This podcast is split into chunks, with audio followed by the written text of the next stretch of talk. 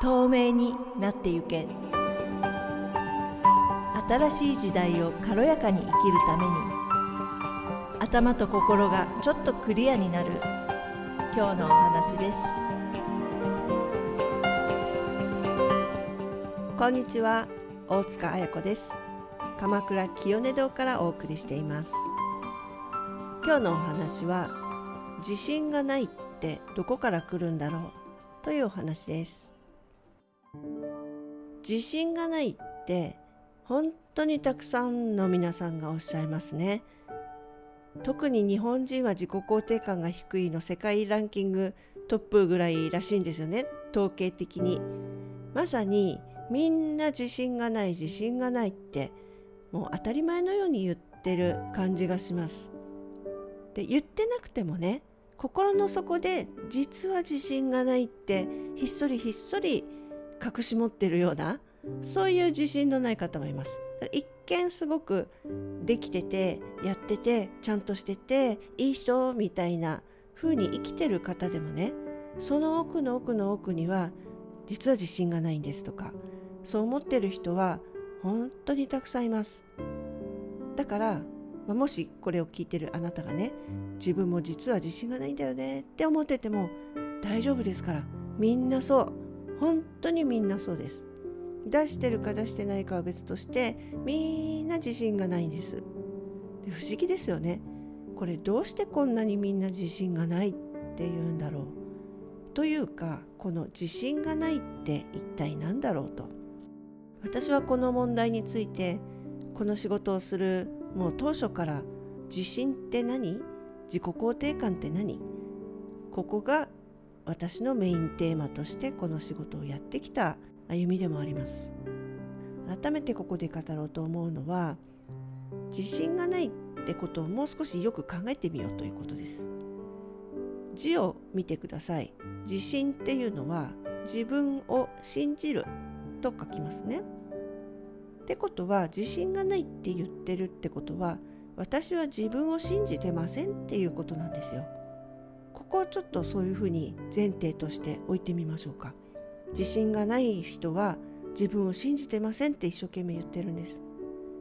じゃあ自分の何を信じてないのか。これはですね私のまあ持論ですよ。私の持論ですけど自分が感じることを信じられないから自信がないんだっていうことですもう一回言いますね自分が感じることを信じられないじゃあ何を信じてるのか。人に教わったこと。人に言われたこと。こっちを小さい頃からずっと信じ続けると自分が本当は感じてることはなんか違うんだ。なんかダメなんだ。なんか間違ってんだ。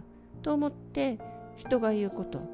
まあ一番ちっちゃい時は親ですよね。親の言うことの方を自分の感覚や感じることよりも信じる。これはちっちゃい子の特性としてそうなっちゃうんですよね。立場弱いしね。でも実は子どもの感性ってすごくナチュラルで本当は真実をすごく感じ取ってたりするんです。言語化能力は少ないからね。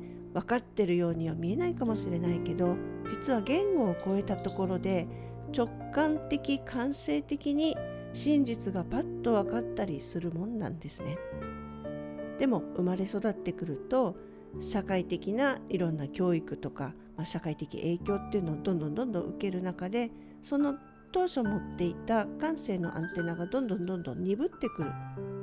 自分が感じたことを言うと親が何言ってんのよとかねあんたそれは違うわよとかおかしいわよとかそうじゃなくてこうですよとかまあいろいろ親や大人が言ってくるとあ違うんだあダメなんだこれじゃダメなんだ。と言って自分の感じた方を却下するんですよね。自分の感じたことを却下して周りから言われたことを信じるようになる。これが自信がないの始まりです。自分を信じないことになっちゃったから。せっかく感じたことをいやこれ信じちゃダメ違うんだ。あっちの言うことの方が正しいんだ。そっちを信じます。という選択を何百回何千回何万回でしょうかね。していくわけですよね。それで物心ついて大人になってこの何百万回か繰り返したこの私を信じず他の人を信じるというこの行為の積み重ねによってすっかり自分を信じない人が出来上がっているということになります。これは私自身の話なんですけど私は子供の頃から、まあ、若い頃まで生きるっていうのはなんか世の中のマニュアルを全部学んでそれをできるようにならないと生きられないんだって思ってました。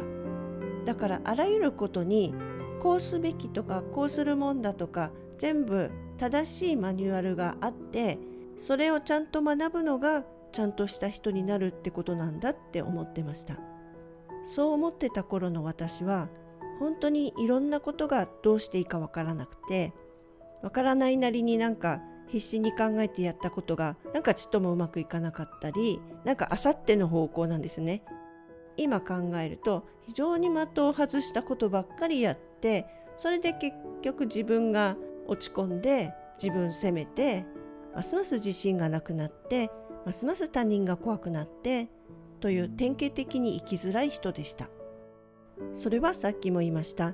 自分の内側を感じるとか自分の感覚を信じるとかいうことが全くその回路がなかったからなんですよ。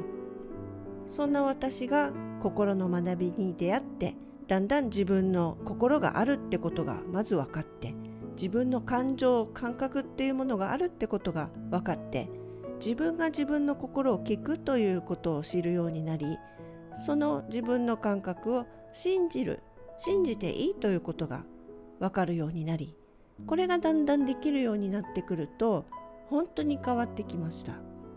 物事や事態に対してどうするのかどうしたいのかここでどういう選択をするのか自分の内側に問いかけるようになりどうしたいんだろう何を望むんだろう何がしっくりくるんだろうっていう感覚を探り当ててそれを信じてみる。信じたらその通りに行動してみる。という小さな一歩を繰り返すと結局ね信じた方がうまくいくことがだんだん分かってくるんです。どこかに正解を探しに行っておたおたするよりこの内側で感じたことを信じてこの通りにやった方が本当に結果うまくいくんですよ。この感覚が分かるようになった私はどんどん安心が増えてきました。生きることが怖くなくなり物事が怖くなくなり不安がなくなりまあ要するにこれが自信がつくっていうことですよね。自分を信じられるようになったイコール自信がつく。だから安心して生きられるようになる。そんな私自身の実感があります。まあ自信の話についてはねこれだけではなくもっともっといろんな深い領域いろんな領域の話がありますけれどもとりあえず今日はですね自分の感覚を感じて信じるここから本当の自信の一歩が始まるよっていうことをお伝えしたいと思います。そう言うとね感覚ってどれとかねえ感覚を信じるってどうやるのかなって思う方もいるかもしれないですね。そういう方のためにちょっとヒントを言いますとまずは体が何を感じているかに意識を向けるっていうことが一つできることです。首から下ですね。首から下今私どうなってんだろう？どんな感覚なんだろう？これをただ感じてみる。それが感覚と親しむための一つのやり方。それから2つ目は好き嫌いをはっきり感じる。私これ好き。私これ嫌。これやりたくない。これやりたい。この原始的な好きか嫌か欲しいか嫌かこれにもう少し敏感になっていいってことです。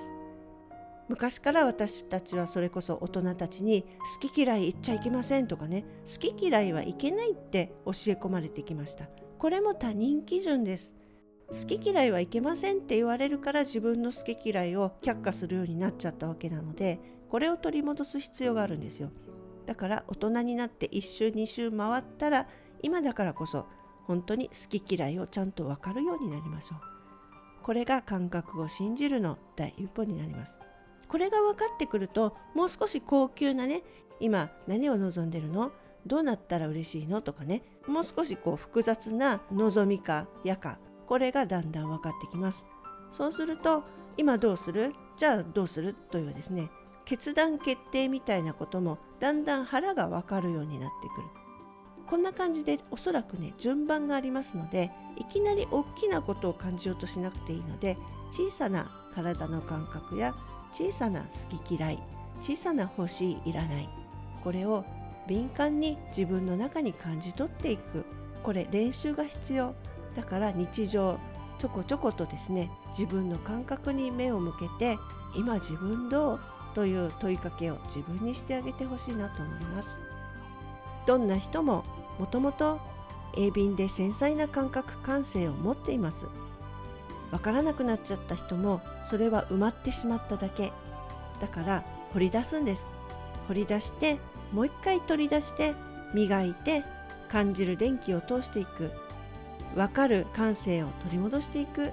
そうすると自分の中に信じられる答えがあるっていうことが軸のようになってきます。これが一番の安心。不安だ不安だっていう人多いです。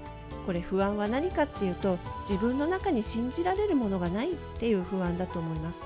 だからこそ自分の中を信じるということができることで真ん中にドンと安心の根拠が持てるようになります。